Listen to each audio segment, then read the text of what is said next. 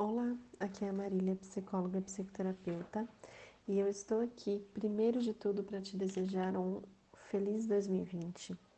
Que seu ano seja um ano de muito aprendizado, de muita transformação, de muita evolução, que você consiga cuidar muito mais de você e evoluir.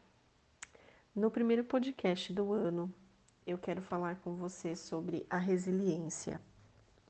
Por que eu quis trazer a resiliência nesse primeiro podcast do ano? Porque a resiliência, ela nada mais é do que uma resistência para sobreviver a, com as situações né, da vida, problemas e traumas difíceis com qualidade.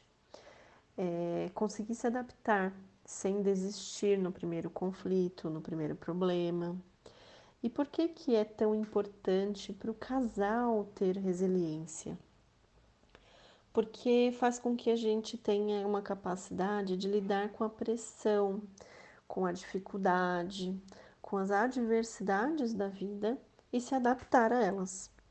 Um casal sem resiliência, como diz um autor que eu gosto bastante, o Frederico Matos, é, é uma pancada, cada pancada é um nocaute, né? Quando a pessoa não tem resiliência. Por quê?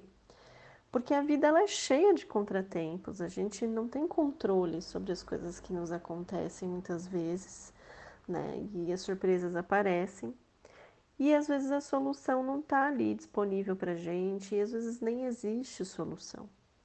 Então é importante a gente desenvolver essa habilidade, porque assim a gente aprende a administrar as perdas e os fracassos, as quedas, os tombos que a gente leva com a vida.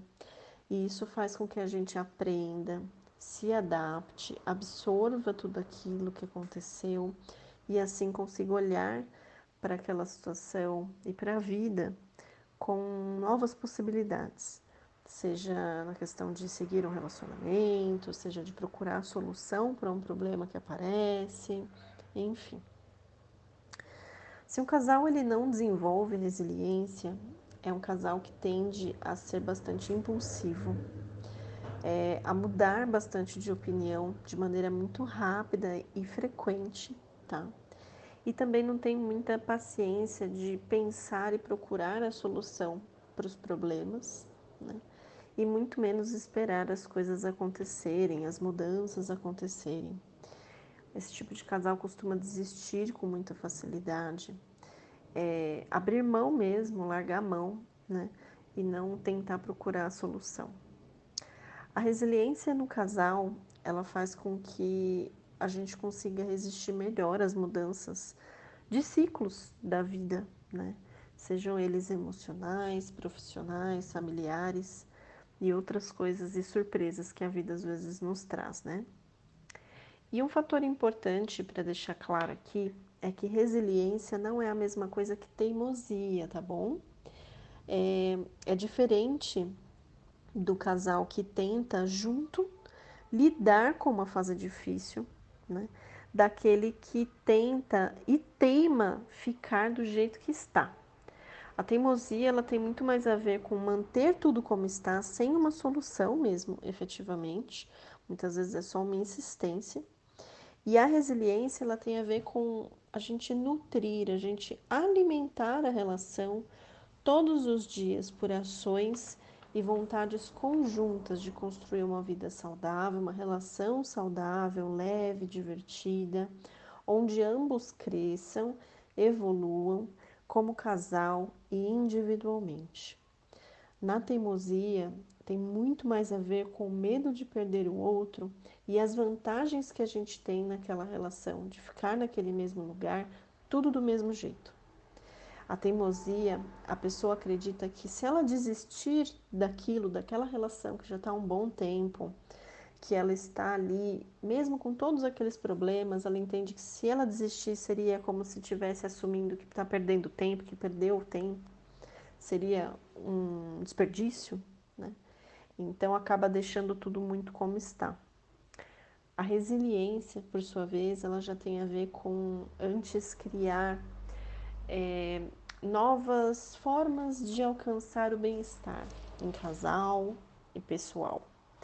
É o casal que sobrevive a abalos profundos no relacionamento e pode sim acontecer mesmo em relacionamentos saudáveis, tá? Esse casal consegue sobreviver com a resiliência, né, aos abalos profundos, consegue ganhar em qualidade na vida dois. E aí você deve estar se perguntando, poxa, como é que eu posso lidar e melhorar a resiliência? Bom, é, esse autor, esse Frederico Matos, ele até coloca assim que existem várias formas né, de, de melhorar a sua resiliência. Uma delas é a prática de iniciar e concluir pequenas atividades, né? E ir aumentando gradualmente o tempo e a dificuldade de cada uma delas, né? É, uma dica que ele até dá na, nesse, nesse texto, nesse livro, é sobre é, ler livros mesmo, né? Muitas vezes as pessoas começam a ler o livro e não termina. Então, fica aí uma dica para uma atividade para você começar a trabalhar essa questão dessa habilidade, né? É, aprender a ficar paradinho e curtir um pouco ali, lidar com aquele momento de não ter nenhuma distração o tempo todo. Hoje em dia nós não temos paciência nem de ficar quietinho, sentado olhando para o céu. A gente já pega o celular, já pega o livro, já vai começar a conversar com alguém, a gente não consegue ficar parado sem fazer nada. E aí o autor também indica essa prática como uma prática que pode ajudar no seu, na melhora né, da sua resiliência. Bom, eu fico por aqui. É, convido vocês a acompanharem as redes sociais, arroba Mendes. Estou sempre ali no Facebook, no Instagram, vídeos no YouTube. E também hoje, para quem tem Instagram, estarei ao vivo com a Raíssa Uca, falando sobre o, o Janeiro Branco, né?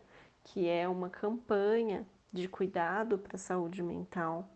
Então, se você quer começar o ano de 2020 emocionalmente mais saudável, se você quer começar a cuidar de você, aproveita essa oportunidade, a gente vai estar lá contribuindo com conteúdo e a gente está junto nessa jornada aí, tá bom? Eu fico por aqui. Um grande beijo para todos vocês e a gente se vê.